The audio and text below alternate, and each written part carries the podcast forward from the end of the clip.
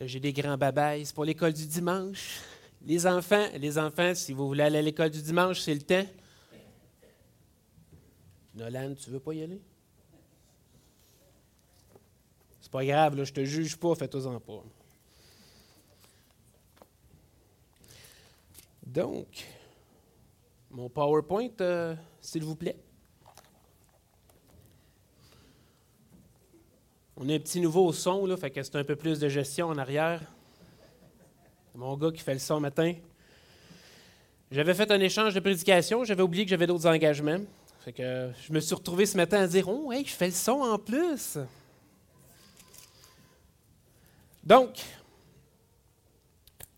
ce matin, vous savez, la parole de Dieu, c'est comme un miroir.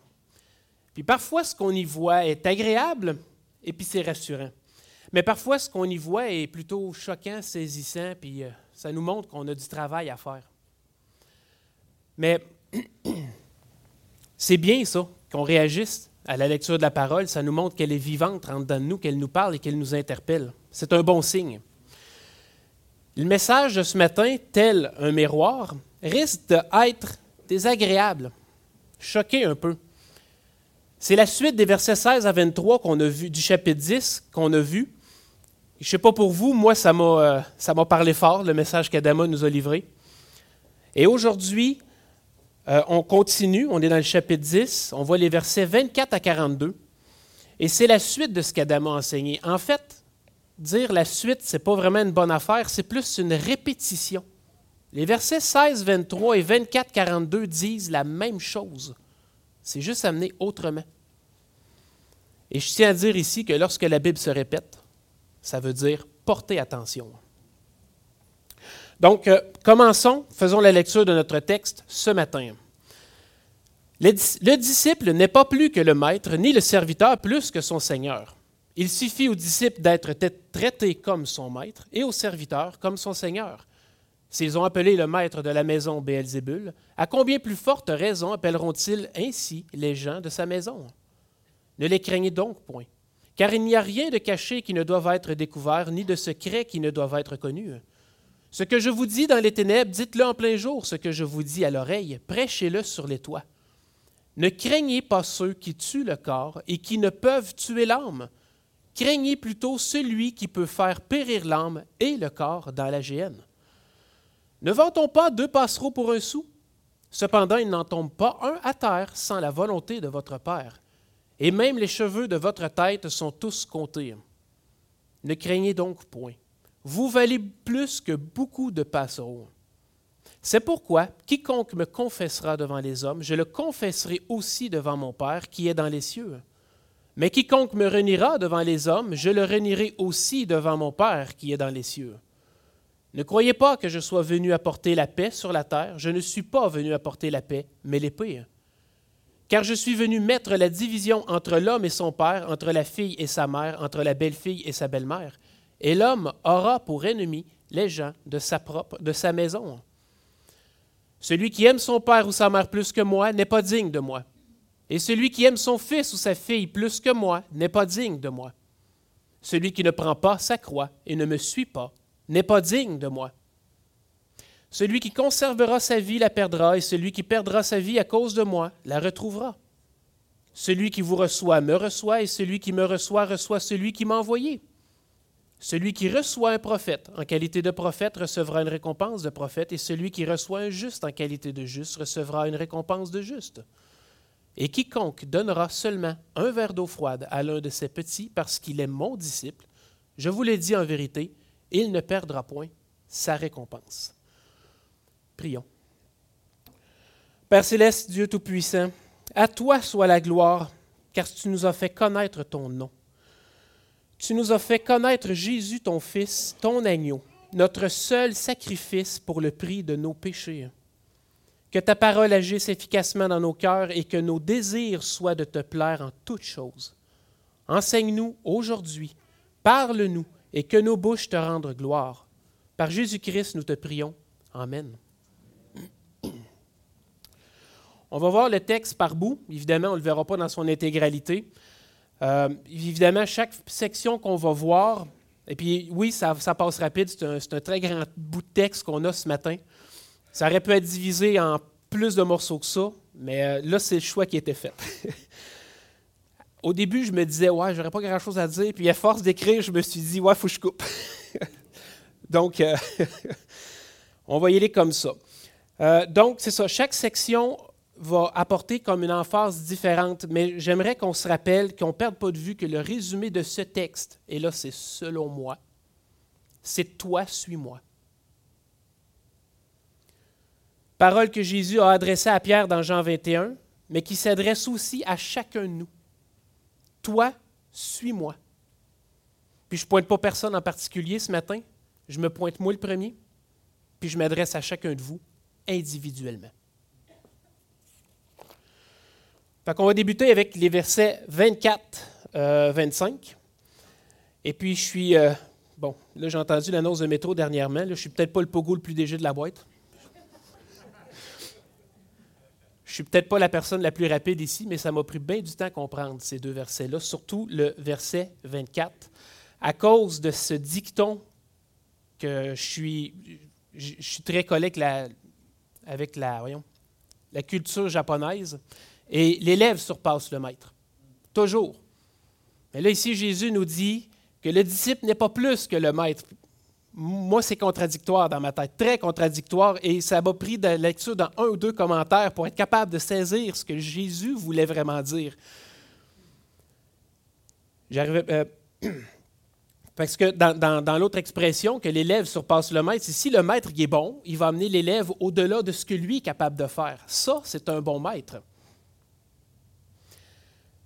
Mais l'angle de vue que Jésus a ici, c'est plutôt le suivant. Puis là, laissez-moi le temps de, construire l'argumentation. Tirez-moi pas des roches à la première phrase que je vais faire en disant Il n'a pas compris pendant tout.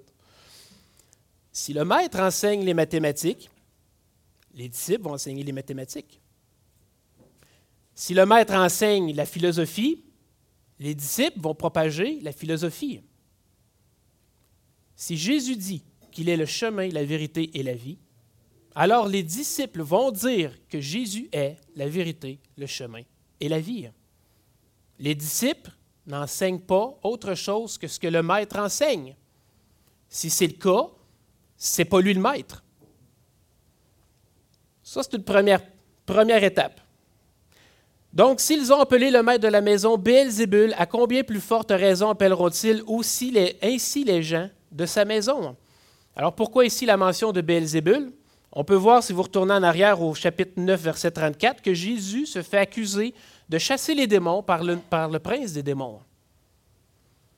Et la même chose va revenir au chapitre 12 un peu plus tard, cette même accusation-là. Dans l'évangile de Jean, l'accusation revient quatre fois. Les pharisiens accusent Jésus de chasser les démons par le prince des démons. Et ce qui est important, c'est que l'autorité religieuse de l'époque, c'est les pharisiens. Et si les pharisiens disent cet homme chasse les démons par le nom des démons, il y en a beaucoup qui vont se rallier à leurs opinions. Donc, il est certain que les gens offriront pas un bon traitement ni à Jésus et surtout pas plus à ses disciples. Quand Jésus dit le disciple n'est pas plus que le maître, Jésus nous dit le serviteur n'est pas plus grand que son maître. S'ils m'ont persécuté, ils vous persécuteront aussi. S'ils ont gardé ma parole, ils garderont aussi la vôtre. Si le maître enseigne la vérité et qu'on le persécute parce qu'il enseigne la vérité, en quoi bon est-ce que notre sort va être différent du sien? Jésus ici prépare les disciples et il nous prépare en même temps par le fait même. Soyez pas surpris de la réaction du monde. Le verset 16 disait Voici, je vous envoie comme des brebis au milieu des loups. Puis c'est clairement pas une perspective qui enchante personne ici. Et c'est de là l'importance de chercher la sécurité auprès de Dieu. C'est lui qui envoie, c'est lui qui protège, c'est lui qui pourvoit. Tout vient de lui. Mais tant qu'on ne répond pas à son appel, on ne peut pas comprendre sa protection tant qu'on ne répond pas à son appel, on ne peut pas comprendre sa protection. Nous, on veut les preuves d'assurance avant de passer à l'action. Lisez-vous vos contrats d'assurance? C'est ce que je pensais. Vous devriez peut-être. Mais il est ici votre contrat d'assurance. Entre les deux couverts de la Bible, on a non seulement les promesses de Dieu, mais aussi le témoignage qu'il n'a jamais failli à ses promesses. Il faut arrêter d'être incrédule. Il faut arrêter de penser que Dieu ne peut rien faire pour notre situation. La preuve, elle est ici. Si vous faites confiance à Dieu pour votre salut, il faut lui faire confiance aussi pour chaque situation de votre vie. Jésus continue.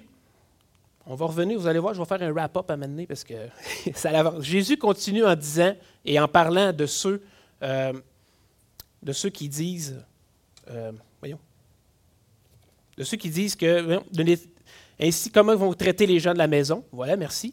Ne les craignez donc point, car il n'y a rien de caché qui ne doit être découvert, ni de secret qui ne doit être connu. Ce que je vous dis dans les ténèbres, dites-le en plein jour, et ce que je vous dis à l'oreille, prêchez-le sur les toits. Jésus dit aux disciples de ne rien tenir caché, parce qu'il n'y a rien de secret. Au contraire, révélez toute la vérité, sans honte, sans gêne, sans peur. Il n'y a rien de caché devant le Père. Il voit tout, il sait tout et il connaît tout. Si on vous accuse d'avoir reçu des secrets ou des choses qui vous ont été secrètement révélées à l'oreille, allez le crier sur les toits. C'est ce que Jésus nous dit. Et si on vous accuse d'avoir reçu de l'information dans le plus noir de la nuit, allez dans les rues, allez le crier. Il faut que ce soit connu. La vérité, c'est que Jésus est la vérité, le chemin et la vie. Et c'est ce qu'on doit faire connaître. Ce que Dieu nous enseigne à travers nos lectures personnelles, à travers nos temps de prière, partagez-le, répétez-le. C'est bon pour l'édification de tous. Contiennent rien de secret.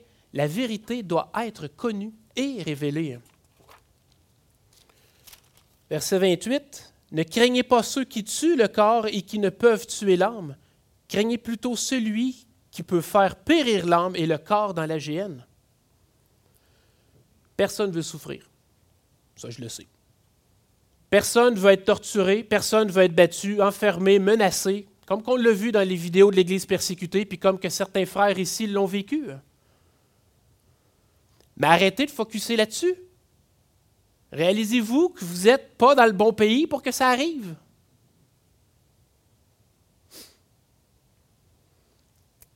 Commençons plutôt à nous demander ce que Dieu pense de nous, de mon travail pour sa gloire, de mon témoignage pour sa gloire, de mes actions pour sa gloire. Les hommes peuvent nous tuer en pensant qu'ils nous ont donné le pire châtiment qu'il n'y a pas, quand dans le fond, euh, ils viennent de nous libérer.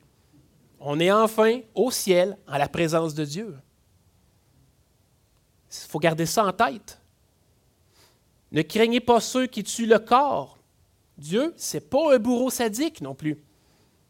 Ça lui plaît pas de voir ses enfants souffrir et mourir pour son nom. Au contraire, Dieu il est fidèle, il est bon et vient au secours de ses enfants. Mais Jésus ne nous fait pas miroiter un beau monde de licornes puis de nuages roses avec des arcs-en-ciel. Ça va bien aller, les gars, faites-vous-en pas, allez-y. Non, il est réaliste. Il ne nous fait pas de faux espoirs, il nous dit les choses telles qu'elles sont. S'il est rejeté, on va être rejeté. S'il est persécuté, on va être persécuté. Dans les prochains versets, on va voir que Jésus tient quand même à nous rappeler qu'on n'est pas tout seul là-dedans, que tout est connu devant Dieu. Ne vantons pas deux passereaux pour un sou, cependant il n'en tombe pas un à terre sans la volonté de votre Père. Et même les cheveux de votre tête sont comptés. Ne craignez donc point. Vous valez beaucoup plus, vous valez plus que beaucoup de passereaux. Et ce verset-là, je ne sais pas pourquoi, m'a immédiatement fait penser à Matthieu 6, qui nous dit Regardez les oiseaux du ciel, ils ne sèment ni ne moissonnent, et ils n'amassent rien dans des greniers. Et votre Père céleste les nourrit. Ne valez-vous pas beaucoup plus qu'eux Là où ce verset-là nous amène, euh, nous parle de nous enseigne la providence de Dieu pour celui qui croit en lui, le passage de ce matin, lui, si je reviens, nous informe de la souveraineté de Dieu. Dans les deux cas, on parle d'un moineau, un petit pit-pit, qui ne travaille pas pour sa nourriture comme que nous, les hommes, on doit le faire, mais qui mange et qui ne manque jamais de rien. Un petit oiseau qui, à nos yeux, peut paraître absolument complètement insignifiant, mais aucun ne meurt sans que Dieu ne l'ait permis. Dieu pourvoit en toutes choses et, euh, et en toutes choses, Dieu est souverain. Est-ce que vous croyez ça? Est-ce que vous acceptez ça? La deuxième question a beaucoup plus d'impact que la première. Croire à la souveraineté de Dieu est une chose, l'accepter, ce n'est une autre. Il y a une souveraineté sur vos vies. Et si ce n'est pas Dieu qui vous mène et vous dirige là où il le désire, c'est votre chair et le monde qui fait de vous ce qu'il désire. Il n'y a, pas, a pas plus que ces deux possibilités-là. Et c'est la raison pour laquelle Jésus continue, continue en nous disant, c'est pourquoi quiconque me confessera devant euh, les hommes, je le confesserai aussi devant mon Père qui est dans les cieux.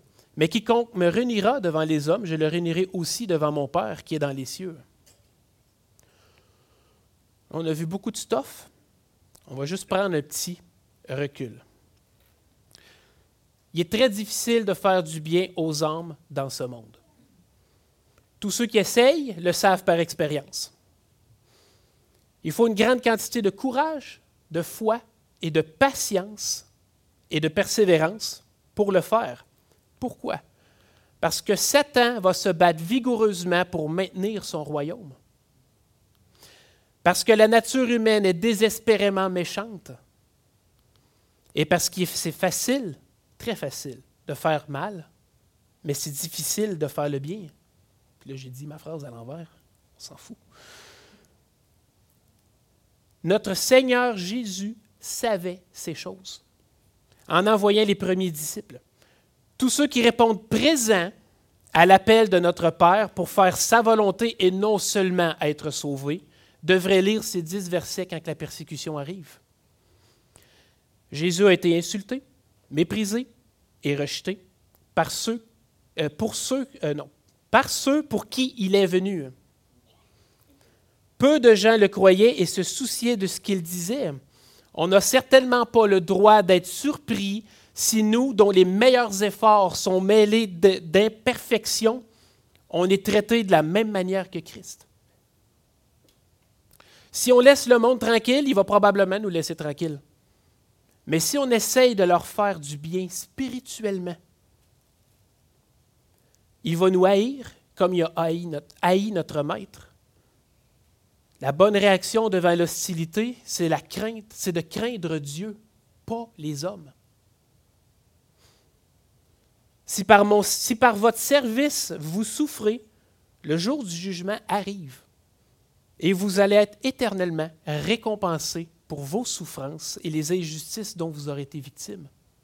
Garde ça en tête. Recommande ton sort à l'Éternel, mets en lui ta confiance et il agira. Il fera paraître ta justice comme la lumière et ton droit comme le soleil à son midi. Il faut travailler sans relâche et dans le calme, pas la panique de ce qui se produit. Encore, je vous rappelle que Dieu est souverain. Les hommes peuvent ne pas nous comprendre et fortement nous opposer. Mais le jour du jugement est proche, puis nous on va être justifiés. Jésus, quand il reviendra, mettra en lumière ce qui est caché dans les ténèbres et il manifestera les desseins des cœurs. Alors chacun recevra de Dieu la louange qui lui sera due. 1 Corinthiens 4.5. Prenons courage. Rien ne peut nous arriver que Dieu ne l'ait permis. Il est l'être absolu.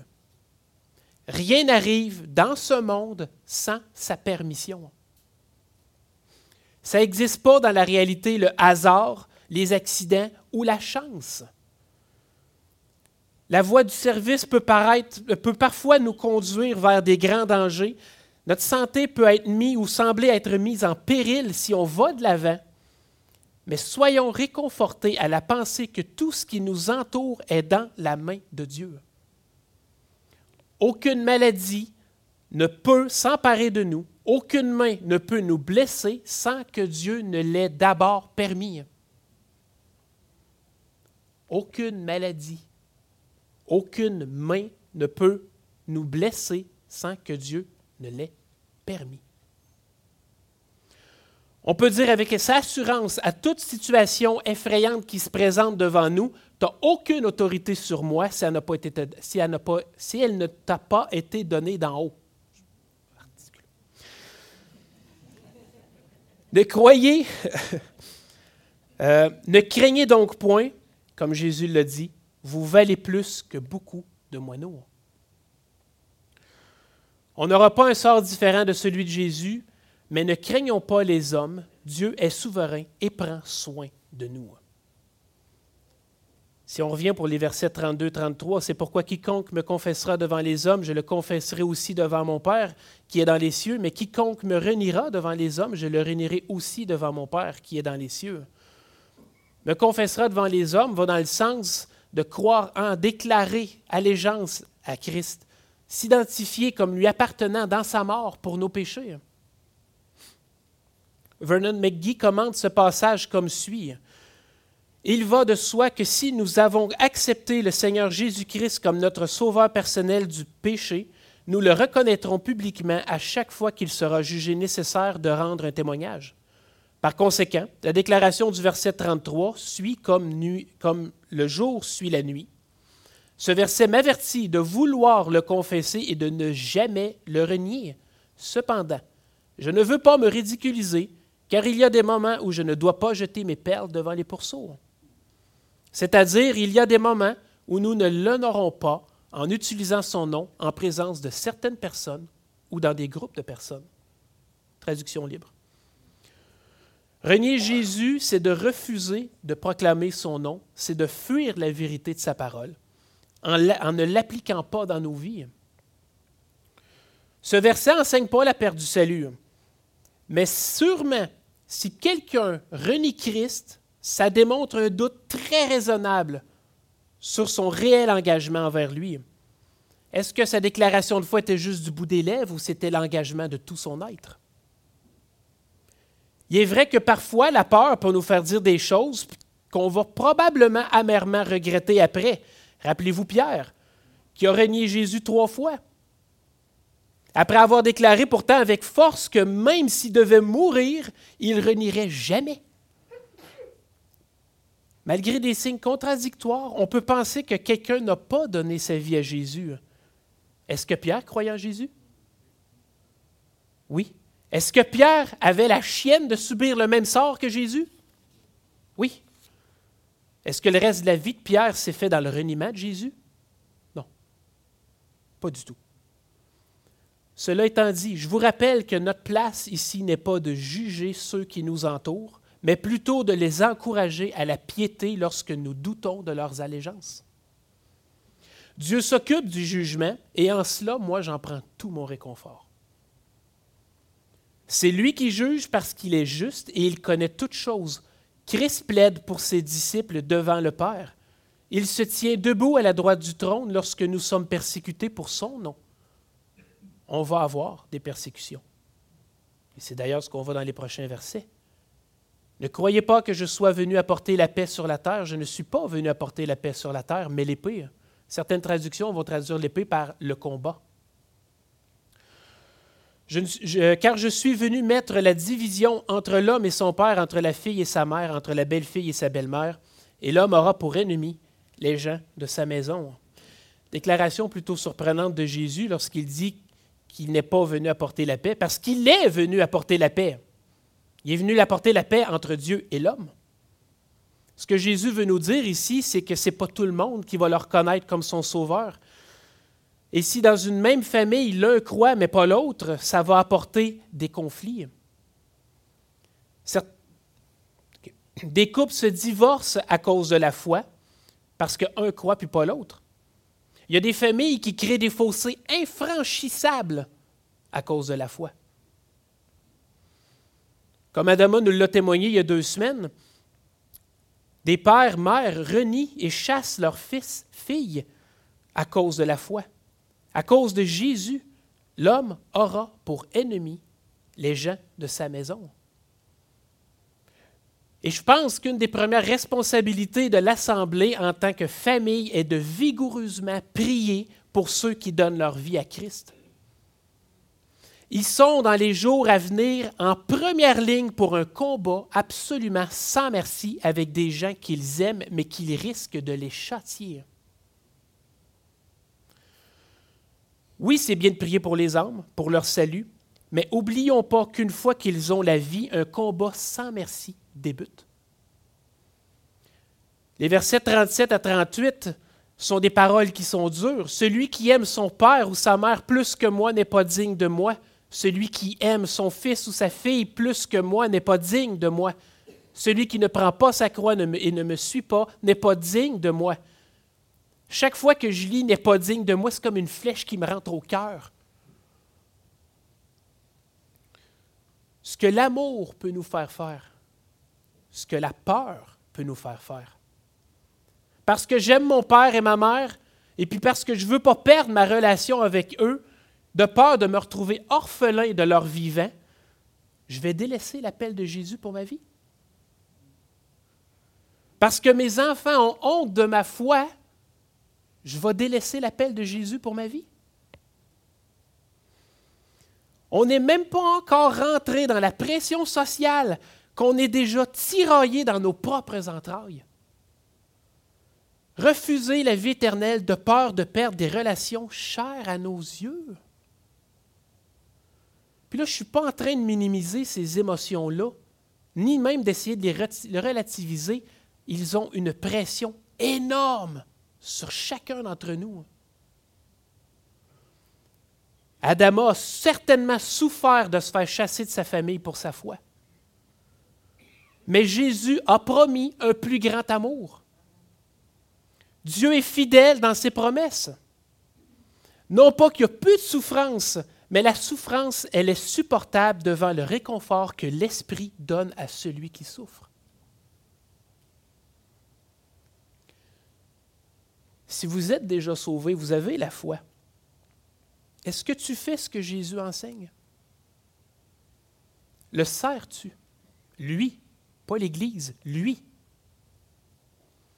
Est-ce que tu réponds à son appel à tous les jours de ta vie?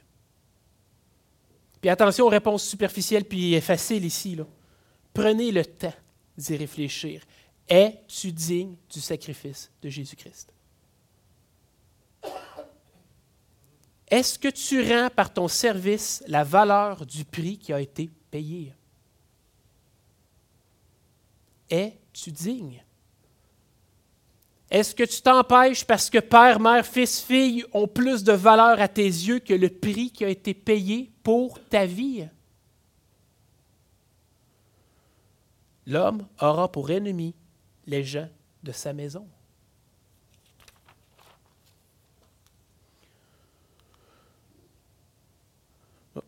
Celui qui ne prend pas sa croix et ne me suit pas n'est pas digne de moi. Prendre sa croix, c'est porter ses souffrances, pas celles de Jésus, les nôtres. Et c'est d'avancer péniblement jusqu'au lieu et moment de notre mort. Le disciple n'est pas plus que le maître. Toi, suis-moi. Celui qui conservera sa vie la perdra, et celui qui perdra sa vie à cause de moi la retrouvera. Le verset 39, dans une certaine partie du monde, c'est clairement pas au Canada, ce verset-là est un très grand encouragement. Si tu meurs pour ta foi en Jésus-Christ, tu vas avoir la vie. Cette parole, elle est certaine. Et dans un contexte de non-persécution, On pourrait prendre cette phrase littérale et en faire une image.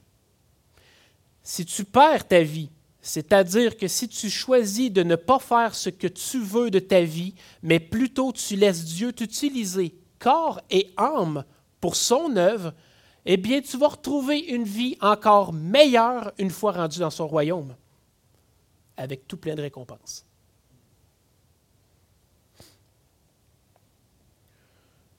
Jésus termine son discours mandataire aux disciples en disant, Celui qui vous reçoit me reçoit et celui qui me reçoit reçoit celui qui m'a envoyé.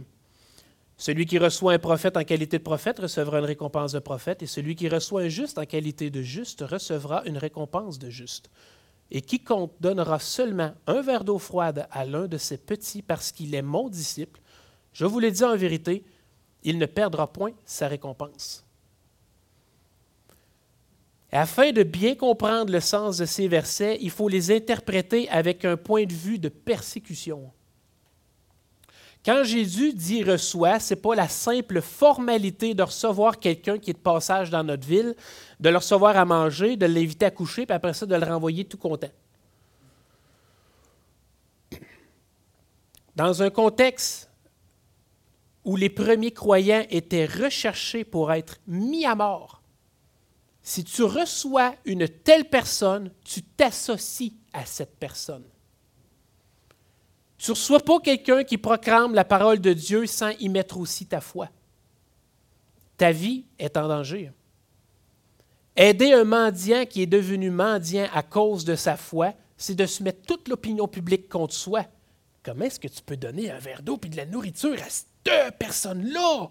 Sais-tu qui proclame que Christ, c'est le chemin, la vérité, la vie? Oui, recevoir un croyant apporte certaines récompenses, mais ce n'est pas le sens dans lequel Jésus parle ici. Celui qui reçoit ou aide un enfant de Dieu reçoit aussi le message, le témoignage que la personne donne de Jésus. Il devient lui-même, pour la société de l'époque, un rebelle, un renégat de la société et s'associe à Christ, quoiqu'on devient aussi des renégats de la société ici. On ne parle pas la même discussion qu'eux autres. Jésus dit qu'il va avoir des récompenses pour ces gestes, pour ceux qui n'auront ni honte ni peur de recevoir la parole et le messager. Pour nous ici actuellement, c'est un peu dur à comprendre parce qu'on ne vit pas de persécution. On ne vit pas nécessairement de persécution, mais il est bon d'en tirer une certaine leçon. C'est sûr que si vous ouvrez votre foyer à un missionnaire, un frère ou une sœur qui est dans le besoin, le Seigneur va, va leur venir en aide, le Seigneur va pourvoir. Il va pourvoir à vos besoins en pourvoyant à ses besoins, se rendre disponible. Que nos actions soient caractérisées par l'amour que Christ a envers son Église, envers ses enfants.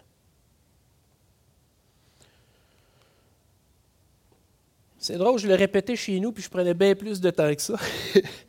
Mais on est passé au travers du discours que Jésus euh, donne, de, on est passé au travers du discours de Jésus sur ce qui devrait caractériser ses disciples. Puis j'espère que vous n'êtes pas trop amoché ou trop. Euh, que je ne vous ai pas trop brassé, en fait, je l'espère d'une certaine manière, mais pas dans le mauvais sens. Mais ma prière, c'est que de ce que nous avons entendu, mais ma prière dans ce que nous avons entendu dans les premiers messages, c'est que rien de ça soit oublié. Qu'on n'oublie pas dès l'instant où est-ce qu'on va rentrer dans nos belles maisons confortables et rassurantes. On est, bien, hein, on est en sécurité dans nos maisons. Souvent, on oublie tout ce qu'on a entendu. On a la vie éternelle? Oui. Mais pas pour la mettre dans notre poche en arrière en attendant le ciel. On a le devoir de répondre à l'appel de Jésus dans nos vies, peu importe l'âge, le concept de la retraite, ça n'existe pas dans la foi. On ne tombe pas à la retraite de croire en Jésus. Hein. On croit et devons répondre présent à chaque jour de notre vie, jusqu'à sa venue ou jusqu'à notre mort. Prions. Seigneur Dieu, Père céleste, Merci de t'avoir fait connaître, que ton nom soit loué et béni par nos bouches à ta gloire. Merci pour ta parole qui nous, rappelle nos engagements envers toi.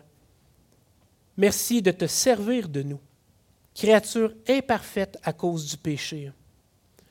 Prends-nous là où nous sommes aujourd'hui, dans notre vie, et amène-nous à te servir sans regarder au danger ou à la peur. Fais de nous des enfants qui sont dignes du sacrifice de Jésus, ton Fils, notre Sauveur. À toi la gloire éternelle, Dieu Tout-Puissant, par le nom de Jésus. Amen.